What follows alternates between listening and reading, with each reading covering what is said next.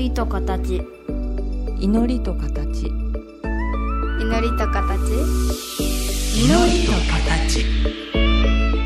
この番組は真言宗僧侶天野幸雄と大原美術館の柳沢秀行が祈りの世界その世界が形となったアートのあり方をテーマに言葉を織りなすトーク番組です目に見えないけど感じるもの。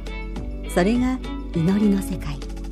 その世界が形に転じたアートの世界。全く別分野で活動する2人の少し不思議で面白深い問答にお付き合いくださいませ。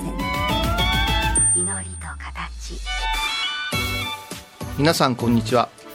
新しい番組が始まります、えー今日からですね、えー私天野幸雄と大原美術館の柳沢さんにお手伝いいただきましてですね「祈りと形」という、えー番組をスタートさせていただきます。よろしくお願いします。よろしくお願いいたします。いやいや始まりました。なんか厳かな始まり方ですね。まあいろいろあのこの FM クラシックさんにはお世話になってますからはい。いろんなトーンを使い分けんとはい。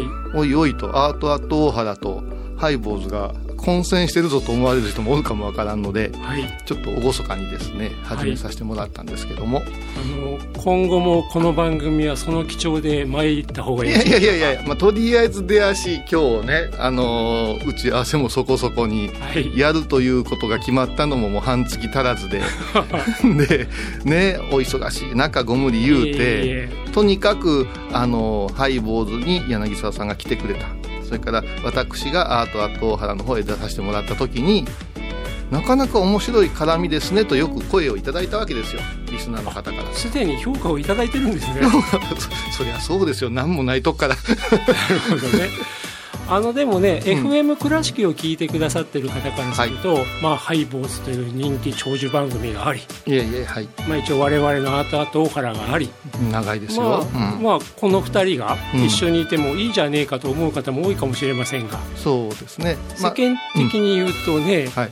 一応僕美術館の学芸員ですし。そうですね。私は真言宗の僧侶ですからね。一体何を話すんでしょうね。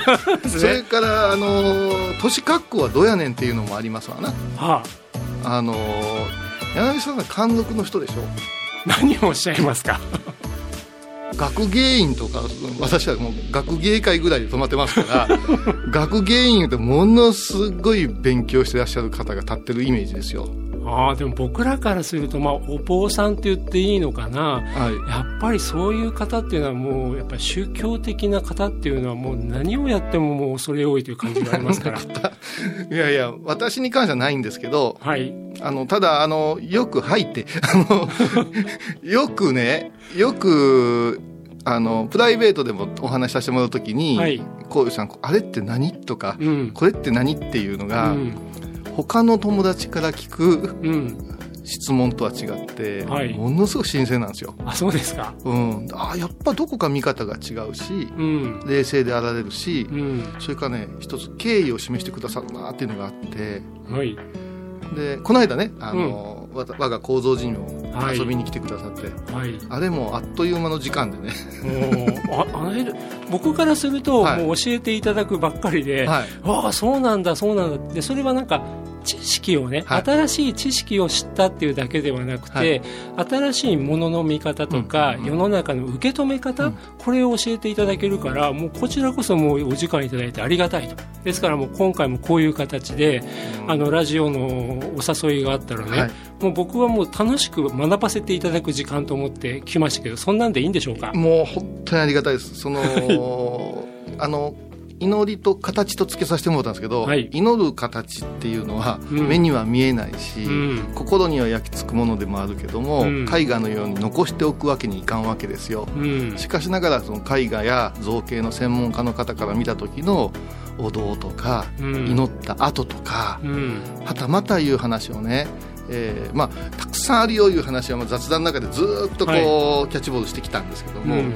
私ねこの仕事やってて意外と拍子抜けすることが多いんですよ。うん。何か言ったらあの証拠何回かとかねあのお墓に水かけてええんですかとかね雑学的なあのご相談がやっぱり8割。うんうん。あの絵画の世界で言ってもね、はい。やはり絵があってこういうやり方があるっていうところからその絵の上にまた絵をつなげていくような考え方があるけど、うん。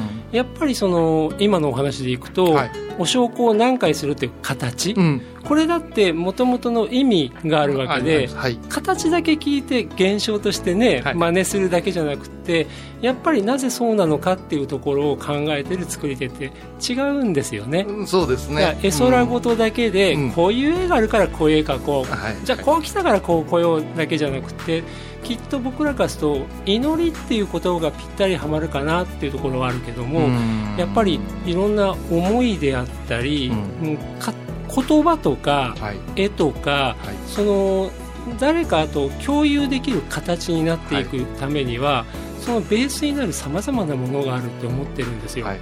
だそのまさにね、えー、とお経を唱えるにしても、うんうん。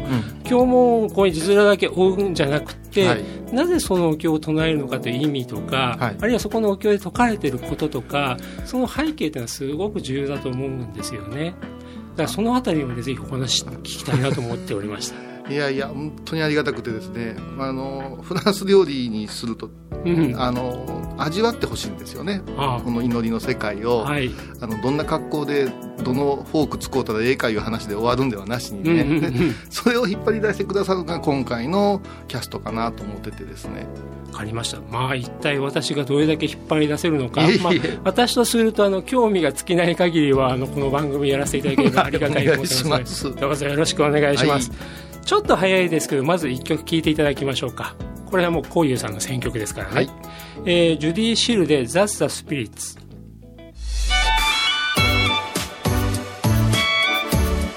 祈りと形先日ねはい。あの構造寺さんにお参りさせていただいて、はいはいはい、まあ一時ねあのいろいろお話聞かせていただいた中でああそうかって思ったことがあって、うん。このところもう少しお聞きしたいしよりたくさんの方にも知っていただきたいなと思ったことがね、はいよく私も、まあ、はい。ご先祖様にお参りするのに、うんまあ、お墓に行って、まあ、目の前に墓石があって、うんどうもありがとうございましたとか、はい。まあ、お祈りするわけですよね、えでもちろんそこには自分のまあ父のまあお墓だったり、えはい。うん、あるいはご先祖様さまざまなご先祖様のお墓だけど、やっぱりそこにいるのはさまざ、まなご先祖様という一グループ。はいはい。これに対して今ここにいる私がどうもありがとうございましたとかね、はいはいお父さんあっちでも元気かねって、うんうん。どうしても1対1の関係でうん。いつも頭下げてたし、うんこれはお寺さんに行っても、はい。僕らやっぱり仏像とかまあ大好きですから。まあね。まあ、仏様がいらっしゃると、ああ美しいなとか思いながら、はい。やはりそこにいらっしゃる仏様に対して、はい。私が1対1の関係のようで、もうこうやって手を合わせて頭を下げさせていただいているけども、どうやら違うんだいやいやこの間はっきりと違うんだってことを教えていただいたんですが、うんうんあのーえっ、と高蔵寺さんだと、はい真言宗、そうですね。真言宗ですね。もともと京都の流れがあるんですけども、うん。あ戦後高野山に戻った形で、うん。はい古いです。はい。まあ、今までもね小遊さんいろんな形でご紹介されてるけども、はい。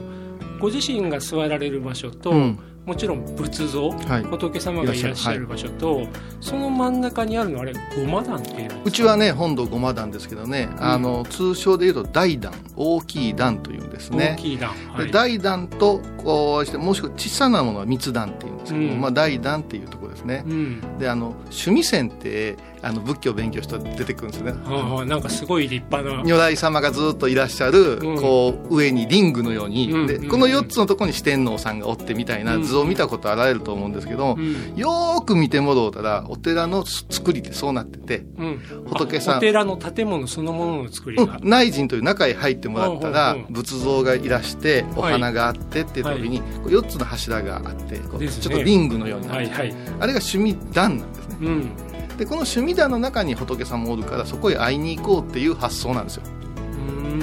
ですからねはい。仏壇を、はい。ご家庭の仏壇見てもらうとあも趣味壇のミニチュアが刻まれてるんですよ。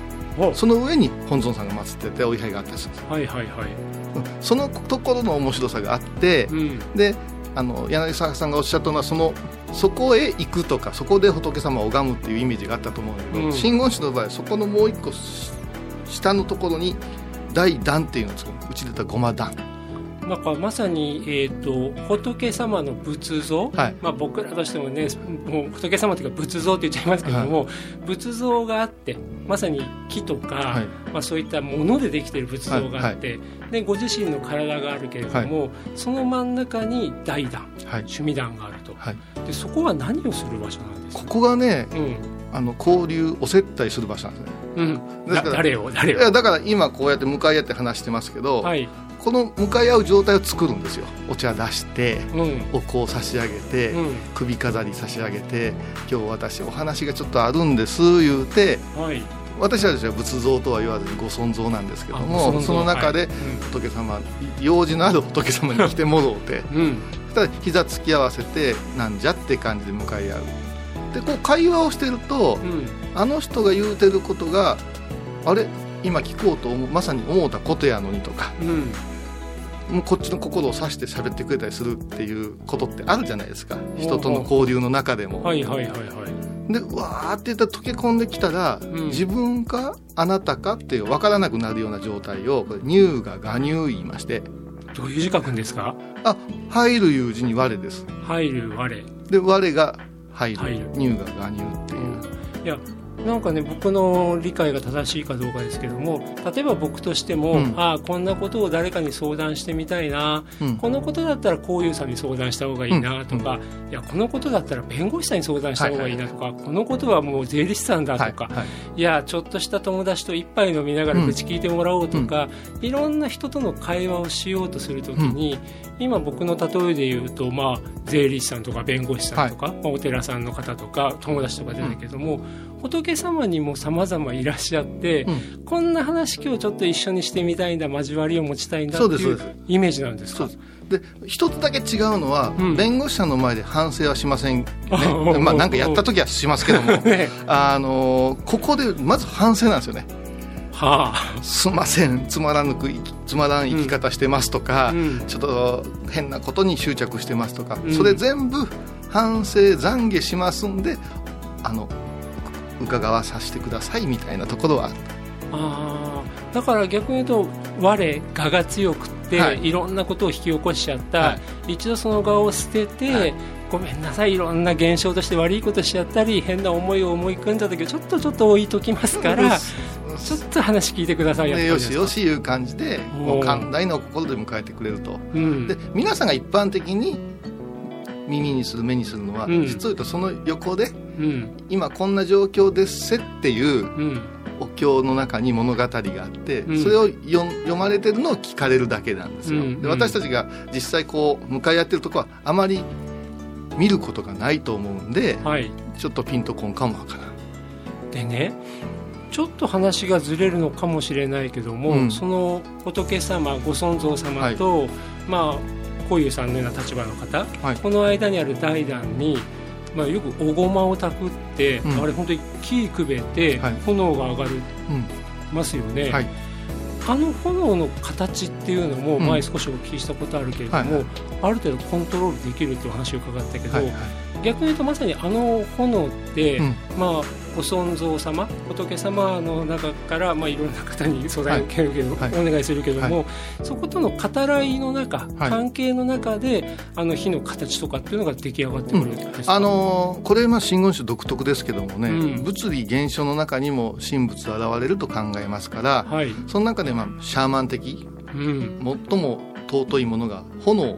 はい、それから水ですよねだから滝とかさ、はいはいはいはい。そういうのもしますが、まあ、炎炎っていうのは人間にも力をくれるっていうことで、炎の中に、まあ、これアグニなんて言いますけども、うん。あの神様がいらして、うん。そこに物をくべるとどんどんどんどんいい香りがして、うん。火が上がる。うん。それがまさに生きてここにいらっしゃるっていう実感が昔の人できたわけですよ。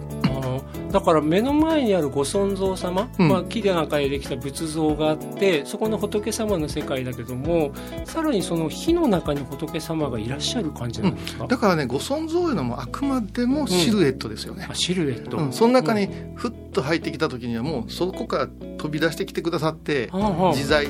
もっと言えば大きくて、うん。飲み込まれた感じになってるんですよね、うん。あの本当にあの親の懐におるような、はい。うん、そういうところから始まって、うん。でまあその炎もいろんなステージがありますんで、まあうん、火の神様に挨拶してうん。仏様の親分さんに挨拶して、うん。いよいよ子孫であるお不動産にこう5つぐらいのステージがあってその度に炎の勢いや色が変わると言われてるんです。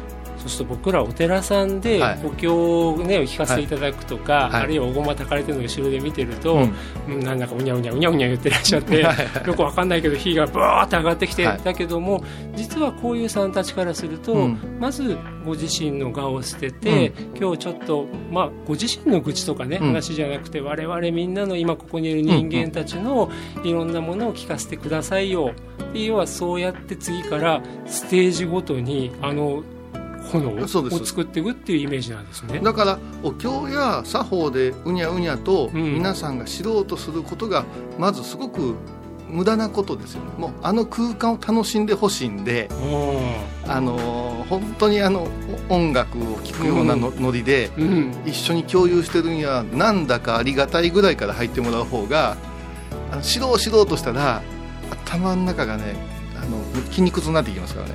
それは僕らがだから美術館の鑑賞体験と近いですよね、そうでしょうね。目の前にある作品がどういったものなんだろうとか、うんうん。解説一生懸命聞こうとかだけども、いやそうじゃなくてこの空間の中にどんな風に作品があるかまずは心を通わせてみよう。でその点もお寺さんだとまさにお寺の建物そのものが趣味団になっているし、まあ一番そういうことに秀でた、まあ、お坊さんが、はい。僧侶の方はが仏様と我々との間を作ってくれるその空間を、まあ、まずは楽しみはええと